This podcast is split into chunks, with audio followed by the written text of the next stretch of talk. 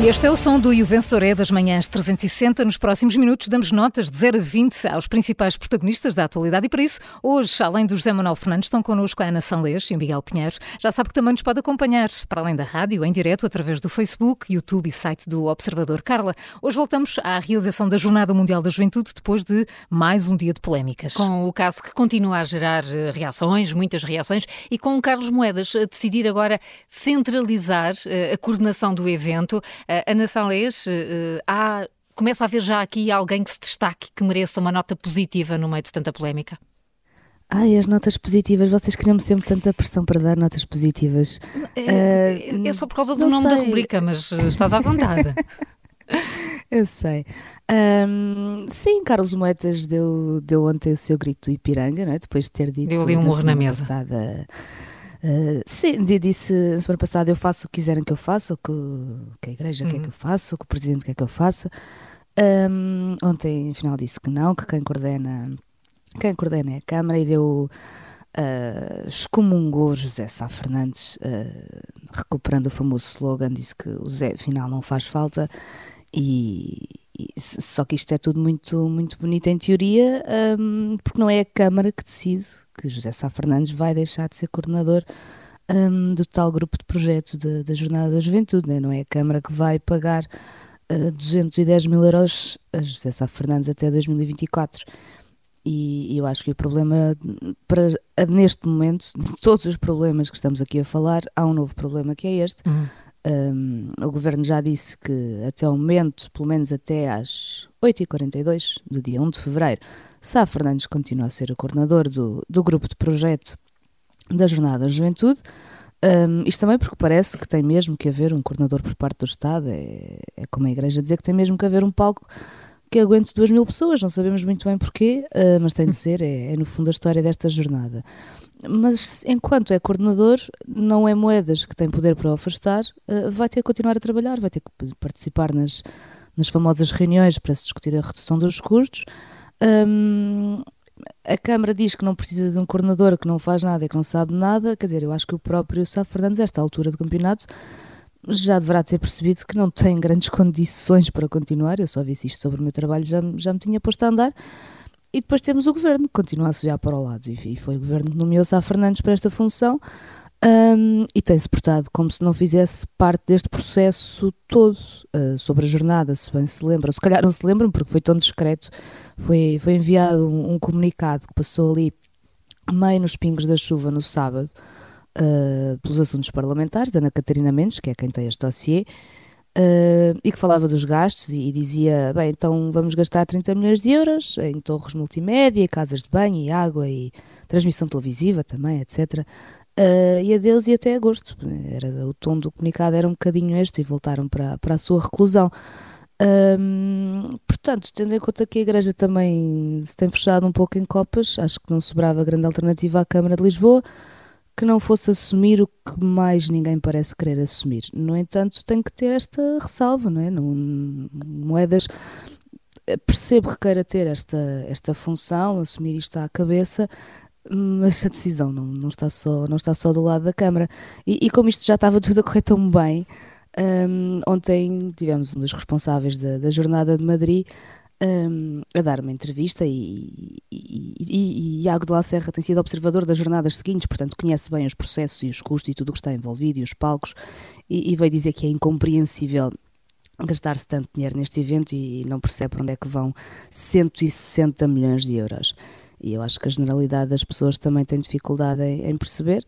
Uh, segundo Ana Coreta Correia, não estamos a investir em oração, estamos a investir no trancão. Foi uma frase que eu acho que também vamos guardar para o futuro. Uh, isto, no fundo, para dizer o quê? Uh, acho que os responsáveis da, da JMJ também, no fim, bem podem acorrer ao Parque do Perdão com, com 150 confessionários que vai ser montado aparentemente em Belém um, e pedirem desculpa ao país por todas estas trapalhadas e estes gastos incompreensíveis numa, numa altura destas. Um, há aquele filme que é uma série de desgraças e a Jornada da, da Juventude de Lisboa é uma série de embaraços. Portanto, tu pedias-me uma nota positiva ao início, eu não consigo dar não uma nota positiva a ninguém ainda, lamento. Não, mas vou, mas vou guardar a nota para o fim, quero ouvir uh, o Miguel Pinheiro e o José Manuel e Fernandes. Manuel Fernandes. Para ver se, para ver se vou, vou, ponderar mais um bocadinho a minha nota. Vais, vais ponderar. Miguel Ana fez aqui um, um resumo do dia de ontem e podemos dizer que foram só mais achas para a fogueira. Uh, sim, e, e, e, de facto a, a, a entrevista uh, do responsável pela, pela, Jornada Mundial da Juventude em Madrid, uh, que falou à RTP, realmente obriga-nos a parar um bocadinho. Nós, nós, nós, já sabíamos aquelas coisas, aliás, a, a Ana Sanlez escreveu um artigo no Observador sobre os custos Uh, das, das, várias, das últimas uh, edições da Jornada Mundial uh, da Juventude, estava lá crítico, clarinho, aqui em Madrid não, não houve dinheiro público envolvido, exceto em isenção de, de taxas. aliás, foi muito interessante agora olhar para trás e lembrar-nos que Isabel Dias Ayuso veio aqui incentivar os portugueses a, a continuarem neste rumo em relação à Jornada Mundial da Juventude e serem ousados. Acho interessante que alguém que está à frente de uma cidade em que as entidades públicas não gastaram um cêntimo nos venha incentivar a gastar uh, milhões. Realmente, uh, com o dinheiro dos outros é sempre mais fácil uh, fazer as coisas. Uh, aqui o problema, uh, ou melhor, a resposta à pergunta do responsável da jornada, que diz eu não percebo onde é que se vai gastar tanto dinheiro, a resposta é vamos gastar numa despesa que vem atrelada à jornada, porque aquilo que nós decidimos fazer, aquilo que Portugal decidiu fazer foi, em vez de simplesmente organizar a Jornada Mundial da Juventude, decidiu aproveitar esse grande evento para requalificar uma zona da cidade.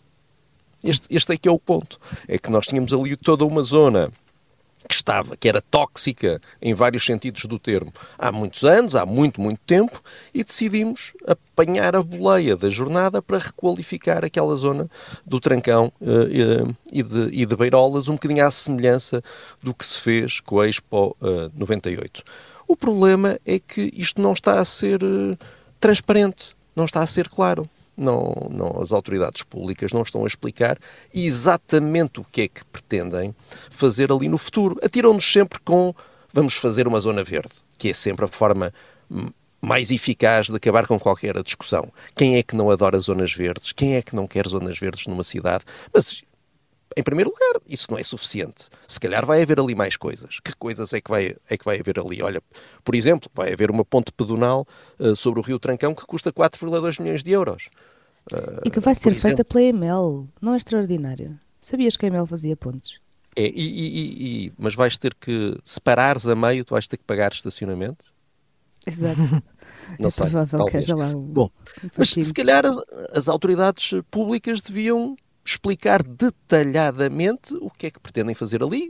Por exemplo, eu sou município de Lisboa, uh, gostava de perceber um bocadinho melhor o que é que, o que, é que a parte de Lisboa vai fazer, uh, vai fazer ali. E depois, Louros, será com os municípios de Louros. Uh, mas há aqui este ponto, esta história que ainda que está por contar, que é que requalificação vai ser esta e se a ideia é fazer lá a todo custo, uma requalificação. Claro que é sempre bom requalificar as zonas da cidade, mas não a todo custo. Não, não por qualquer valor. Que valor é este? É um valor que se justifica? Não se justifica? O que é que vai exatamente para ali? O que é que não vai? Enfim, tudo isso são. Eu acho que houve ali um, uma fase em que todas as pessoas envolvidas, todas as entidades envolvidas nisto, aqui há uns dias sentiram necessidade de falar e estamos a voltar, a voltar à boa velha falta de transparência, a começar pela Igreja a Igreja, uh, nós, por exemplo, fizemos perguntas ao Patriarcado sobre um tema e ainda estamos à espera de resposta.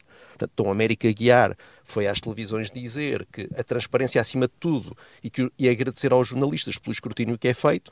Bom, eu gostava de lhe dizer que tem várias perguntas do Observador há muitos dias uh, à espera de resposta. Portanto, se, se quiser ao trabalho de responder, transparência uh, hum. uh, uh, agradece. E finalmente tivemos ontem este, esta questão política. eu acho muito bem que Carlos Moedas se chegue à frente, acho muito bem que assume, que assuma e centralize da parte da Câmara a gestão deste problema, acho muitíssimo bem. Agora, o que nós vimos ontem foi outra coisa. É o começo de uma guerra pública entre a Câmara e o Governo uh, para tentar afastar José, José Sá Fernandes. E, e, e, essas coisas não se fazem assim, não, é? não, se, fazem, não se fazem publicamente. José Manuel, uh, uh, à medida que os dias passam, as perguntas continuam a ser mais e mais, mais complexas? É, eu acho que começam a ficar evidentes algumas coisas, não é? Uhum. Primeiro, acho que é cada vez mais evidente que José Sá Fernandes está a mais. Quer dizer, isso concordo com a Câmara de Lisboa. José Sá Fernandes, eh, bem, o José Fernandes sempre foi assim, é preciso dizer. Sempre, sempre foi uma pessoa que arranjou problemas e que não resolveu problemas. Começou tudo com o túnel do Marquês e a seguir Uh, enquanto esteve na Câmara de Lisboa, era preciso que alguém tratasse dele, porque de facto ele não, ele não era propriamente um executivo. É absolutamente extraordinário como é que ele tem um. como é que lhe dão, ele que ficou desempregado agora da Câmara de Lisboa, não é? Portanto, uh, como é que dão, como é que o governo lhe dá aquilo que eu só posso chamar um tacho uh, de a 4.500 euros por mês, num período que se prolonga muito para além das jornadas, portanto, ano e meio para além das jornadas, é absolutamente extraordinário e está, há de facto filhos enteados neste país, quer dizer, e José Fernandes é claramente, não é um filho, é um príncipe, aparentemente, um príncipe da Renascença, sei lá. E, portanto, alguém que, que tenha o, o, o, papel de coordenador e que fez o papel que ele fez na, na, na, durante este processo, que foi basicamente lançar, lançar achas, achas para a fogueira, acho eh, literalmente extraordinário. Portanto, eu, no lugar de, de, Carlos Moedas teria feito exatamente o mesmo. Pá, eu não trabalho com este senhor, se vocês querem manter este senhor, mantenham-no cá, mas mantenham-no longe de mim. Portanto, não sei se, até que ponto é que isto vai ser possível, porque apesar de tudo há, há, uma parte do investimento que é o Estado que vai ter que avançar, mas, uh, uh, mas é pagar a fatura, basicamente, no fim, porque entretanto as coisas estão, alguém está a coordenar isso no terreno, porque José Safrantes não é de certeza absoluta. Portanto, uh, e depois também há outra coisa que me parece cada vez mais claro, que é. Uh, pá, tenho pena dizer isto, mas eu não gostei muito de ouvir a conferência de imprensa do, do Bispo Américo Aguiar no, no passada semana e uh, fico com a sensação de que, de que, há um lado megalómano na, sua, na forma como ele tem olhado para isto, para isto tudo e previsto isto tudo. Quer dizer, é, é normal, há muitas coisas aqui que são, eu digo que há um lado megalómano precisamente por aquilo que neste momento parece ser uma decisão da Câmara de Lisboa, que é não fazer aquela loucura daquele altar no Parque Eduardo VII, que uh, para a hipótese, a hipótese, que só essa hipótese me parece completamente surreal, termos um terreno para as zonas uh, mundiais da juventude em, no, no, Trancão e depois, se as coisas corressem mal, ter uma hipótese backup no Parque Eduardo VII, quer dizer, não sei porque pela coisa de quem é que passam estas ideias, isto seguramente eram coisas que tinham, este processo tem quatro anos, não é? Portanto, é bom ter, ter noção disto. Isto, isto começou há quatro anos. Agora é que nós estamos a perceber, a, a, a perceber o que se passou entretanto. Quer dizer, aparentemente, durante a maior parte dos quatro anos não se passou nada.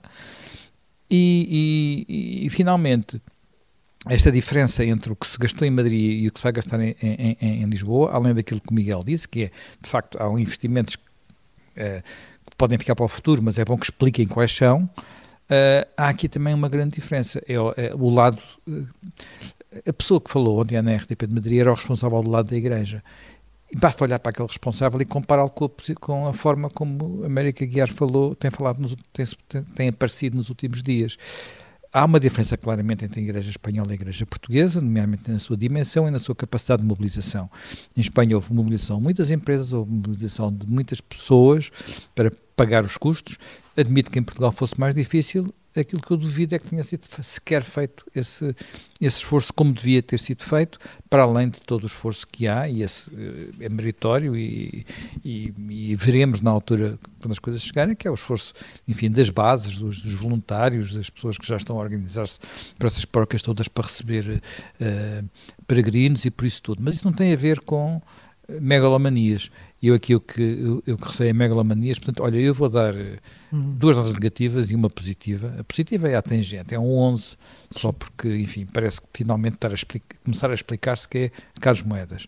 As negativas é um chumbo direto para Carlos Fernandes, para Jorge, uh, José Sá Fernandes. José Sá Fernandes, desculpa, José Sá Fernandes, estava a chamar outro nome, não sei se há algum Carlos, se há algum Carlos Fernandes que ouviu, peço desculpa. um chumbo direto e para, para o Bispo América Guiar vai também uma nota negativa, porque até agora não se tem portado como eu acho que se devia ter portado alguém que do lado da igreja está a coordenar uma coisa destas e portanto vai também, olha, vou dar um 8 a ver se ainda tem hipótese de ir ao oral e, e, e, e recuperar. Aqui ficam três notas já. O, o José Manuel Fernandes abre, abre aqui o campeonato das notas. Eh, Júlio, também queres eh, fazer Queria, um, um olhar sobre sim. esta jornada? Sim, continuo. Eh, pronto, só para dizer que, eh, enfim, isto continua a ser uma, uma vergonha. A nota do, do, Vaticano é uma vergonha para nós, dizer que não tem nada a ver com os custos. E depois esta ideia que se passou de isto ser tudo transparente é que Lisboa vai receber um retorno, 200, 300 milhões de euros, não sei.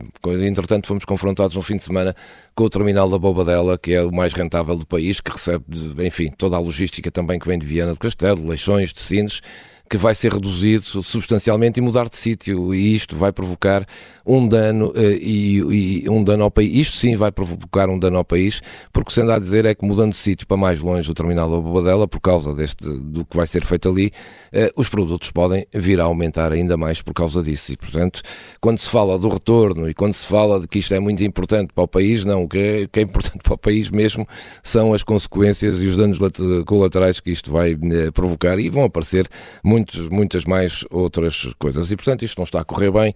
A jornada vai correr com certeza bem depois, vamos sair daqui todos contentes, foi um sucesso, organizamos muito bem, somos muito bons a organizar, uh, mas pouco mais do que isso. Mas a minha nota mesmo uh, vai, era só acrescentar isto, a minha nota mesmo vai para, enfim, esta, este novo cenário que, que já temos visto dos últimos tempos e que se está a adensar entre o Presidente da República e o Primeiro-Ministro. A propósito, duas declarações ontem foram feitas, a de Marcelo Rebelo de Sousa, a, a, a avisar Cavaco Silva, a avisar uh, António, António Costa, Costa, do que é que aconteceu à maioria de Cavaco Silva quando perdeu as eleições europeias, depois desvaneceu-se essa maioria, dizendo que nessas eleições eh, a maioria já estava morta, e depois uma frase curiosa de António Costa, que não terá sido uma resposta a isto, uh, poderá ter sido, ter sido involuntária ou não, mas que é engraçada e dou nota porque, enfim, isto anima de alguma maneira o nosso, a nossa política, que foi quando alguém no bairro da Jamaica disse a António Costa que ele agora devia se candidatar a Presidente da República e ele disse, eu gosto de fazer coisas, como quem diz, o Presidente da República não faz nenhum. Isto está bom, é um 10. Um 10, um 10 para, para essa relação entre uh, a presidência e o governo. Ana, depois destas, uh, enfim, destes destinatários, já te decidiste? Sim, sim, sim, fez-me fez bem, fez-me ficar, eh, ter, ganhar alguma clarividência. Sim. Refleti e vou dar um 10 a Carlos Moedas. Hum, acho, que, acho que se adequa ao dia de hoje. Miguel, e a tua nota vai para? Olha, vai, vai um 7 para toda esta falta de transparência e, e espero que uh, Dom Américo Aguiar uh, olhe para o e-mail. Tem, tem lá um e-mail com umas perguntas à espera. Miguel Pinheiro, à espera de um e-mail. O Ivan Soré regressa amanhã. Até lá.